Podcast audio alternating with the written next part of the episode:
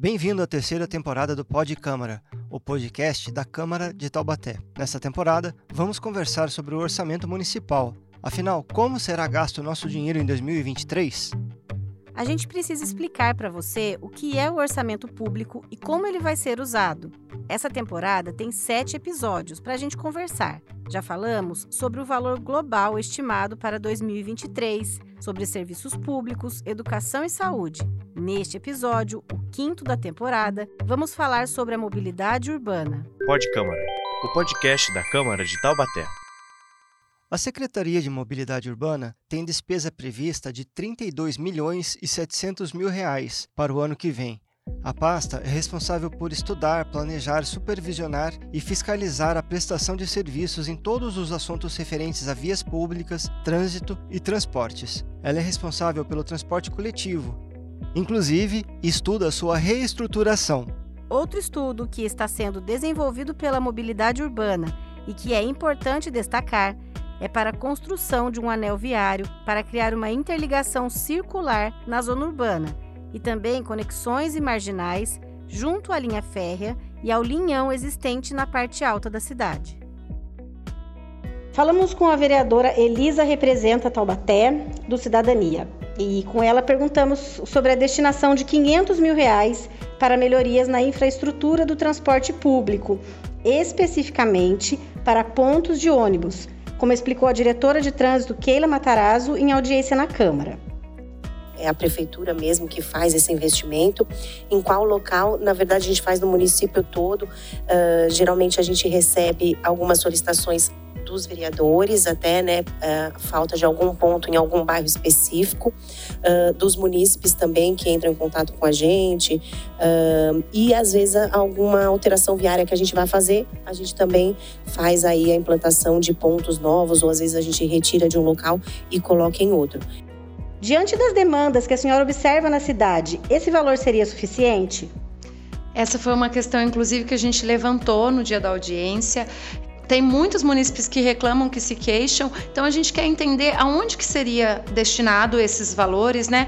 Porque aí a gente já saberia, inclusive, se nas regiões que mais necessitam, isso seria atendido. Em relação ao preço, eu não consigo mensurar o valor, mas eh, o que a gente quer saber é as regiões que os munícipes estão pedindo serão atendidas e infelizmente não, não tem uma descrição de onde serão os locais que serão atendidos. É, eu, na hora eu fiquei pensando que talvez fosse um valor significativo, porque a gente já tem pedido reforma e não tem conseguido muito, cobertura de pontos de ônibus, e a gente não tem conseguido. Então a gente entendeu que não tem dinheiro. Se eles estão destinando 500 mil, que bom para o ano que vem, né? Mas a gente vai cobrar e fiscalizar para que isso de fato aconteça e ver aonde que eles vão colocar. Porque o que a diretora falou é que eles ainda vão ver a necessidade e vão colocar nos, loca nos locais que tem necessidade.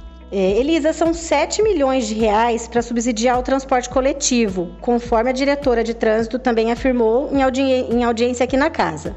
A prefeitura subsidia aí 7 milhões é, para o transporte coletivo, né? Então uh, a gente sabe que principalmente na pandemia a gente teve aí um problema com o transporte é, coletivo porque a demanda diminuiu, né? A gente tem aí é, outros tipos de transporte hoje que são muito utilizados, como Uber. Então, é, caiu a demanda né, do transporte coletivo, mas a gente precisa manter aí os horários e tempos de atendimento aí da população. Então, é, acabou a prefeitura então tendo que aí subsidiar esse valor. Ainda assim, há reclamações. O serviço deixa a desejar. Não é muito dinheiro que poderia ser melhor aproveitado para a prestação do transporte público? Essa também é uma questão importante que a gente acompanha, inclusive o, o conselho né, do transporte coletivo. A população reclama bastante, tem bastante queixa sobre essa situação. E eu acho também que a população cada vez mais precisa entender o que, que é o subsídio, inclusive, né? Porque a gente, a prefeitura, inclusive, dá uma parte do valor da passagem, então contribui com uma parte, é o dinheiro de todos nós, né? Mais do que legítimo essa cobrança. É, é um valor alto também, são 7 milhões que a gente precisa cada vez mais efetivar o, esse valor no sentido de que assim, de que a, o transporte seja de qualidade referente a esse valor que a gente paga que é alto, né? É, a população reclama bastante, mas eu sinto também da Secretaria de Mobilidade Urbana uma vontade maior, uma motivação maior de escutar a população, inclusive nos planos que estão sendo construídos, de escutar a população, são feitas audiências para tentar entender o que, que é, o que, que a população precisa e melhorar esse serviço que de fato tem muita reclamação na nossa cidade. Também conversamos com a vereadora Vivi da Rádio do Republicanos. A gente vê a previsão do recebimento de 14 milhões e 500 mil reais com multas de trânsito em 2023. Como é usado esse dinheiro? Olha, essa arrecadação dessa, dessa quantidade de, de, de multas da cidade é um recurso que é vinculado e carimbado para ser usado em melhorias ao trânsito, tanto na parte de engenharia, educação, sinalização, exclusivo também para ações que vão, inclusive, repercutir no trânsito na infraestrutura da malha viária, podendo ser obras de pavimento, calçadas e afins. Então, essa, essa, essas multas devem, deverão ser revertidas para a infraestrutura da cidade.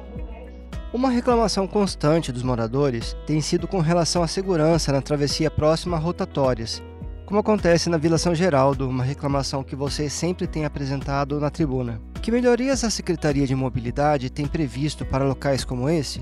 Quanto às rotatórias, realmente eu venho há quatro anos solicitando mais segurança na rotatória entre a José Vicente de Barros com José Olegário de Barros.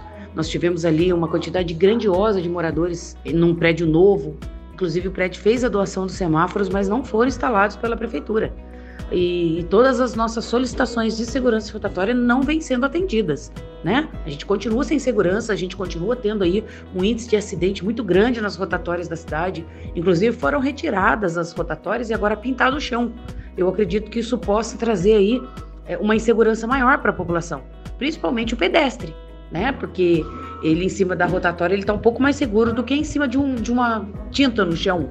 Então isso me, me causa uma preocupação muito grande na cidade de Taubaté. Estamos no quinto episódio da temporada do Pod Câmara sobre o orçamento municipal. As audiências para debate do projeto da Lei Orçamentária de 2023 já se encerraram na Câmara. Depois de tudo que foi discutido em plenário e aqui no Pod Câmara até agora, dá para se ter uma ideia do quanto é importante participar desse processo. Pois é, Fernanda. Acompanhar as discussões e a execução do orçamento é fundamental para o cidadão entender como a administração pública funciona, fazer sugestões, reivindicações e dar sua contribuição na gestão.